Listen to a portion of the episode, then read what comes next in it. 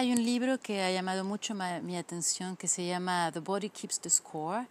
El subtítulo es Brain, Mind and Body in the Healing of Trauma, escrito por el médico Bessel A. van der Kolk. Y ese libro eh, es el que he decidido que íbamos a estudiar en eh, el siguiente círculo de lectura y estudio que empieza en septiembre, el 11, el 8 de septiembre me parece, porque tiene primero una, una visión y un enfoque muy complementario, muy multifacético y una serie de, de, reseñas excelentes de todas partes. Escribe, por ejemplo, John Kabat-Zinn, el eh, profesor de eh, UMass Medical School, autor de Full Catastrophe Living, que este libro es un tour de force. Escribe Alexander McFarlane, por, eh, por ejemplo, que es el, director del Centro de estudios traumáticos de la Universidad de Adelaide en South Australia. Eh, este libro es, será un clásico de la psiquiatría moderna. Eh, luego hablan de este libro como un accomplishment. Eh, realmente es una forma muy diferente de abordar el trauma. Hay muchísimo estudio acerca del trauma. Freud hablaba del trauma, pero lo que hace Van der Kolk ahora es ir eh, más arriba, subir de nivel, pasar al siguiente nivel. Entonces, la estructura de este libro es eh, muy clara, en primer lugar. La primera parte se dedica a redescubrir el trauma. La segunda parte eh, describe lo que sucede a nivel del cerebro la tercera parte se dedica a las mentes de los niños, la cuarta a la impronta del trauma, la quinta a los caminos para salir adelante, para encontrar una forma de vivir bien a pesar de ser sobreviviente del trauma.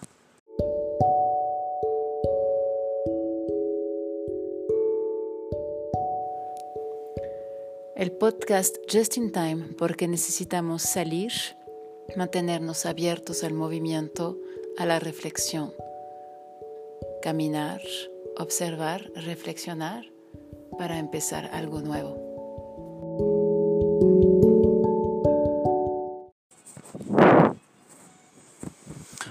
Uno de cinco norteamericanos estadounidenses ha sido abusado sexualmente como niño o niña.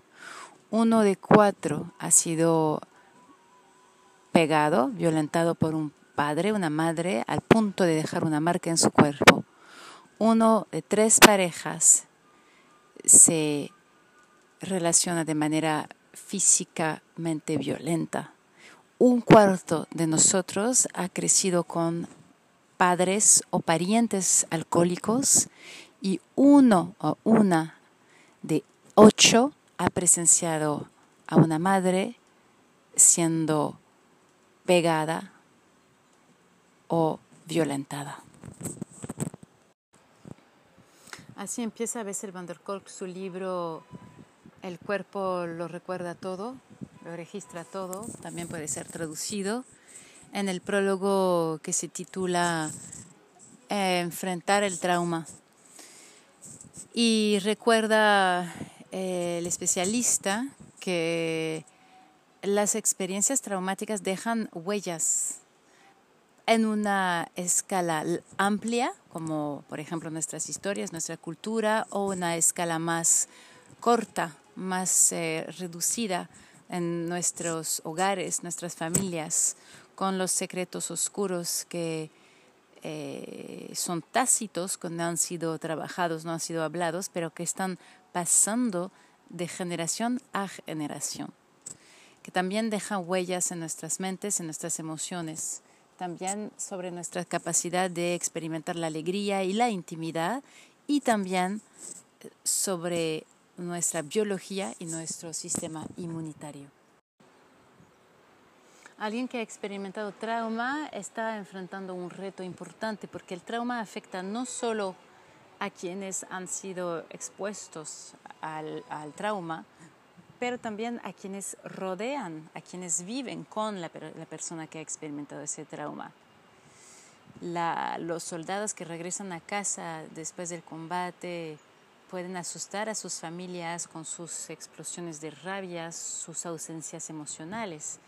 Entonces, el haber sido expuesto a una familia violenta como hijo, como niña o niño, en general lo hace, lo complica todo porque hace más difícil establecerse y establecer una relación estable, una relación donde haya confianza eh, como adulto. Así es como empieza eh, la, la, maravillosa obra eh, The Body Keeps the Score, dando muchísimas dimensiones que no son tan conocidas a la cuestión del trauma.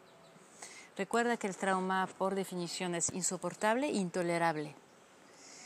Y mm, que quienes han sobrevivido al trauma, realmente uno puede definirse como sobreviviente del trauma, es una buena forma de describir la situación, se puede sentir fuera de control y en general los sobrevivientes de trauma sienten miedo, eh, miedo de no encontrar reparación nunca, miedo de sentir una eh, profunda herida que no puede encontrar solución y que está más allá de la redención.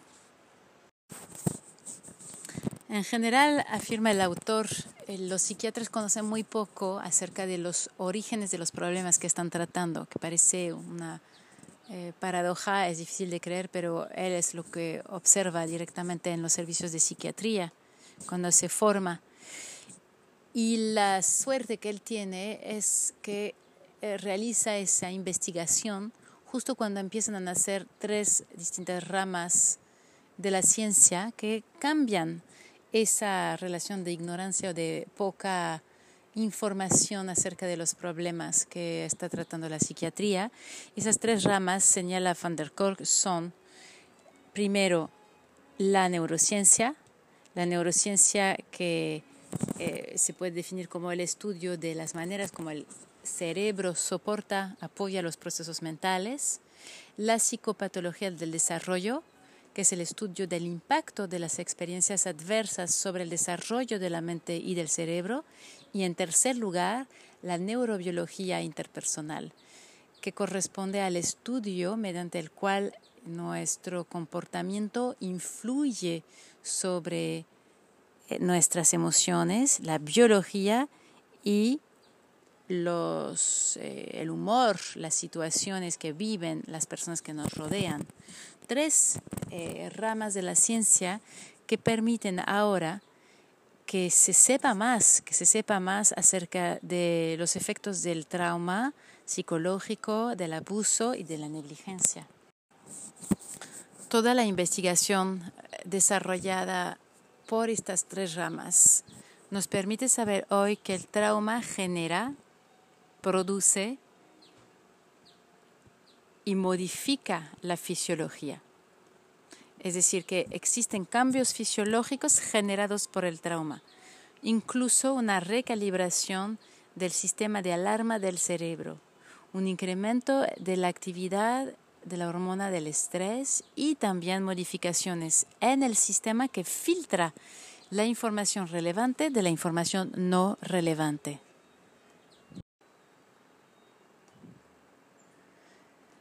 El trauma genera una situación compleja para el cerebro porque viene a afectar el área del cerebro que comunica el sentimiento, el sentirse vivo, sentirse viva de manera física y de manera corporal. Esa sensación de sentirse vivo eh, viene a ser afectada por el trauma son modificaciones fisiológicas que explican por qué los individuos que han sido traumados son, se vuelven hipervigilantes a la amenaza, eh, lo que no les permite después eh, entrar, involucrarse en una actividad día a día, una actividad cotidiana espontánea. eh, las personas traumadas eh, en general repiten los mismos problemas y tienen muchísimas dificultades para aprender la experiencia. Y sabemos hoy que los comportamientos, eh, el comportamiento de las personas traumadas no son el resultado de eh, errores o de faltas morales o también resultado de una falta de, de poder, de decisión de, de voluntad. No es un tema de falta de voluntad o de falta de carácter. Simplemente estas dificultades que experimentan y que se ven están causadas por los cambios fisiológicos en el cerebro. Lo que es interesante acerca de estos descubrimientos y de la investigación que sigue en pie, que sigue desarrollándose, es que se sabe más acerca de los procesos que están eh, construyendo el trauma, que están debajo del trauma, que están soportando el trauma, lo cual abre nuevas posibilidades para paliar o para encontrar una manera de revertir el trauma. Eh, se desarrollan y se han desarrollado ahora métodos y experimentos que activan la utilización de la neuroplasticidad del cerebro para poder ayudar a los sobrevivientes del trauma a sentirse mucho más vivos, vivas en el presente y así seguir adelante con sus vidas. Entonces, describe Van der Kolk que hay tres avenidas, tres caminos. Una que él llama top-down, que es de arriba abajo, que trata de hablar, de reconectar con los demás, con las personas y de autorizarnos a conocer y a entender qué está pasando con nosotros, qué ha pasado con nosotros, reapropiarse la historia mientras se están procesando las memorias del trauma. El segundo camino es mediante la toma de medicina, que cierra las reacciones de alarma inapropiadas, peligrosas, o bien utilizando otras tecnologías que cambian la manera como el cerebro organiza la información. La tercera vía, que él llama bottom up, es decir, de abajo hacia arriba, es la siguiente, es la que permite a nuestro cuerpo tener experiencias que van a contradecir profundamente y visceralmente, eso es muy interesante, la sensación de estar completamente perdido, perdida, de no tener salida, de no tener opción, también la rabia o los colapsos que resultan del trauma. Es decir, la experiencia vivida en el cuerpo va a venir a contradecir todo ese paquete de experiencias desagradables que hacen que uno se siente completamente perdido sin solución. Entonces, esas tres vías pueden ser usadas separadamente o en conjunto. Hay vías que se adaptan más a una persona que a otras. Se trata de encontrar de manera empírica ¿Cuál es la vía para uno mismo?